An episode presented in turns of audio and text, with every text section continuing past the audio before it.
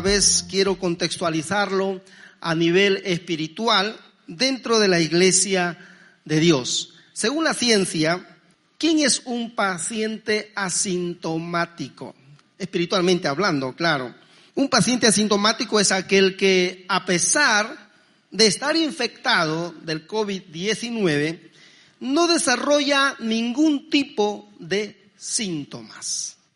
Algunos dicen hasta un 80% no se dan cuenta de este virus a pesar de contagiarse.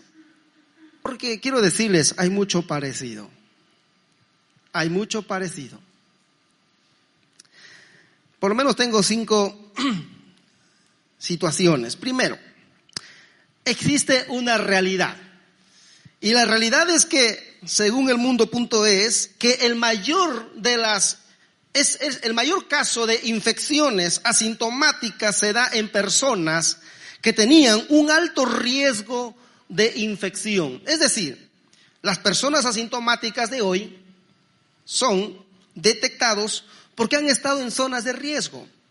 Pero, ¿qué sucedería si comenzaran a hacer test a todos?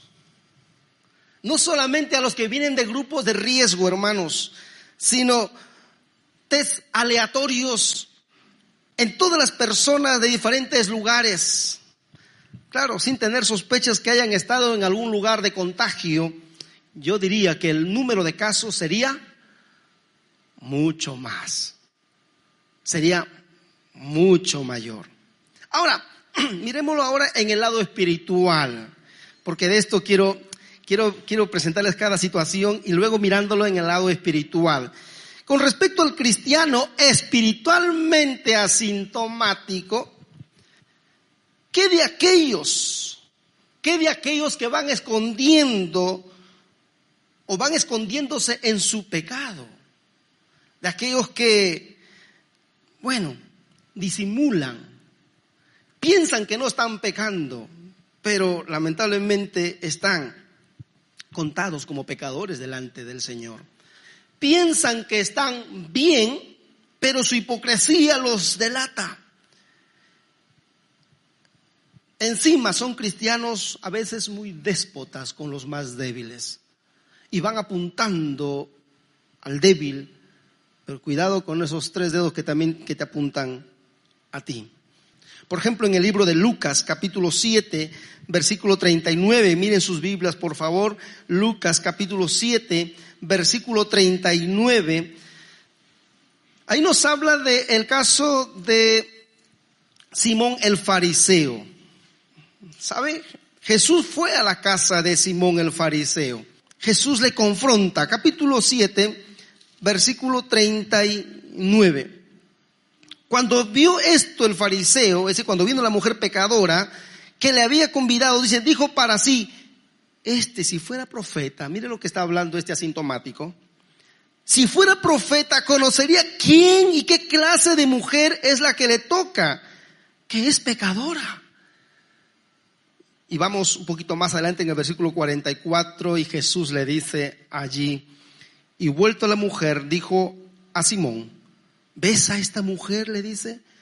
Entré en tu casa y no me diste agua para mis pies, mas esta ha regado mis pies con lágrimas y los ha enjugado con sus cabellos. No me diste beso, mas esta desde que entró o desde que entré no ha cesado de besar mis pies. No ungiste mi cabeza con aceite, mas esta ungido con perfume mis pies.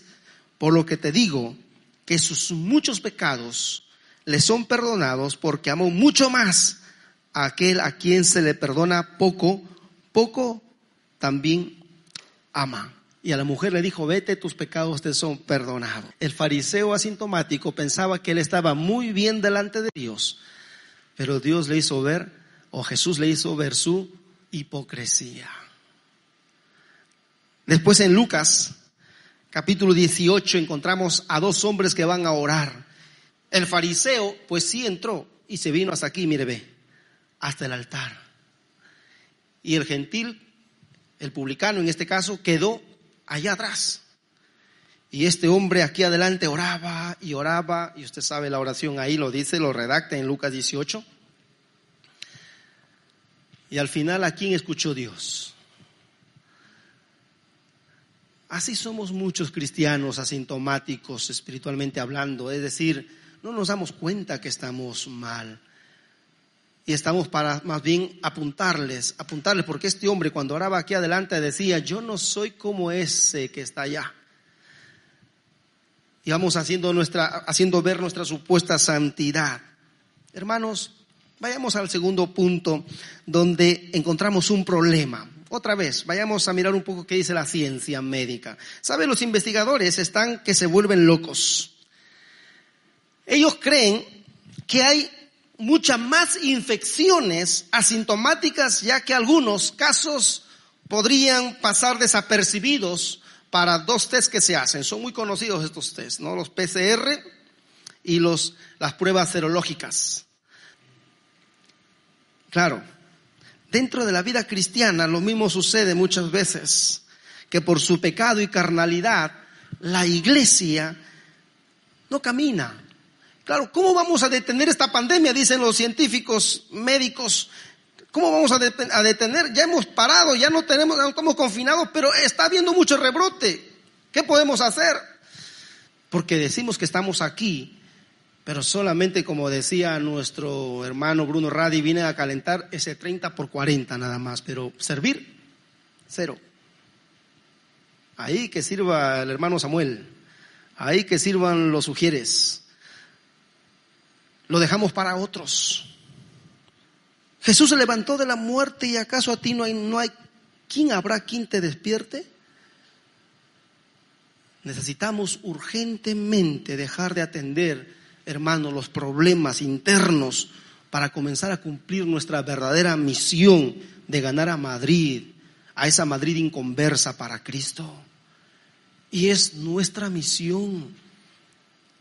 Pero cuando hay muchos asintomáticos, lamentablemente es difícil avanzar. Qué raro, hermanos, que la falta de síntomas no es infrecuente como en otras infecciones virulentas. El principio médico es la ausencia, la ausencia de síntomas no implica la ausencia de daños. Y lo mismo diría en la vida espiritual.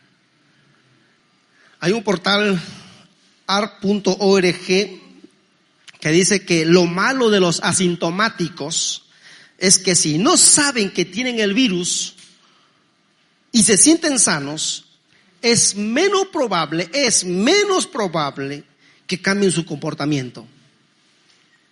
¿Se dan cuenta de lo que, lo que dice esta, esta afirmación? Ojalá en esta mañana no ocurra con los cristianos asintomáticos, espiritualmente hablando. Más bien vengan a las aguas medicinales de nuestro Señor Jesucristo y puedan ser restaurados Irónicamente se les llama a los asintomáticos contagiadores sanos. Imagínense ese nombre que le han puesto. Contagiadores sanos. Espiritualmente no podríamos llamar pecadores sanos, ¿verdad? Es imposible. Hoy quiero darles una buena noticia a todos los asintomáticos espirituales que sí existe una vacuna para el mal del pecado. Y esa vacuna es la gracia de Dios operando a través del poder del Espíritu Santo. Y él dice en esta mañana en Isaías, en el capítulo 1, en el versículo 18, ahí en sus Biblias, usted lo puede leer, hermano, hermana, y los que estén allá en las redes sociales. En el 1.18 dice, venid luego, dice Jehová, estemos a cuenta, si vuestros pecados fueren como la grana, como la nieve, serán emblanquecidos. Y si fueren rojos como el camesí, vendrán a ser como blanca lana. Si quieres y oyes, comeréis el bien de la tierra, pero si no también, bien claro dice ahí, seréis consumidos. Curiosamente, la BBC recientemente dicen que los científicos encontraron o descubrieron que existe una célula o un lifoncito eh, capaz de identificar el virus. Son las llamadas células T. Y es un enigmático tipo de glóbulo blanco cuyo principal propósito es identificar y matar patógenos invasores, en este caso como el coronavirus. Las proteínas de estas células es una fuente secreta de inmunidad para la COVID-19. Hay un especialista y profesor de inmunología llamado Adrián Heiday. Él dice, muchos han podido vencer la COVID-19 por sus buenas células T. Y es por eso que hay también un, apartado para los, un porcentaje de cuántos salen del hospital habiendo vencido a esta, al coronavirus. Y quiero decirles en esta mañana, ya para ir terminando, que analógicamente como cristianos también tenemos una virtud que nos acerca a Dios, que lo llamaría yo la célula T espiritual, que es el único, la única virtud que te va a ayudar para que tú no te dejes contagiar realmente por el pecado. ¿Sabe cómo se llama esa célula T espiritualmente hablando? Hermanos, es esa virtud del temor a Dios. Cuando hay temor en nuestro corazón. Si eso es lo que pide Dios nada más de nosotros, temor. Que tú vengas a los pies del Señor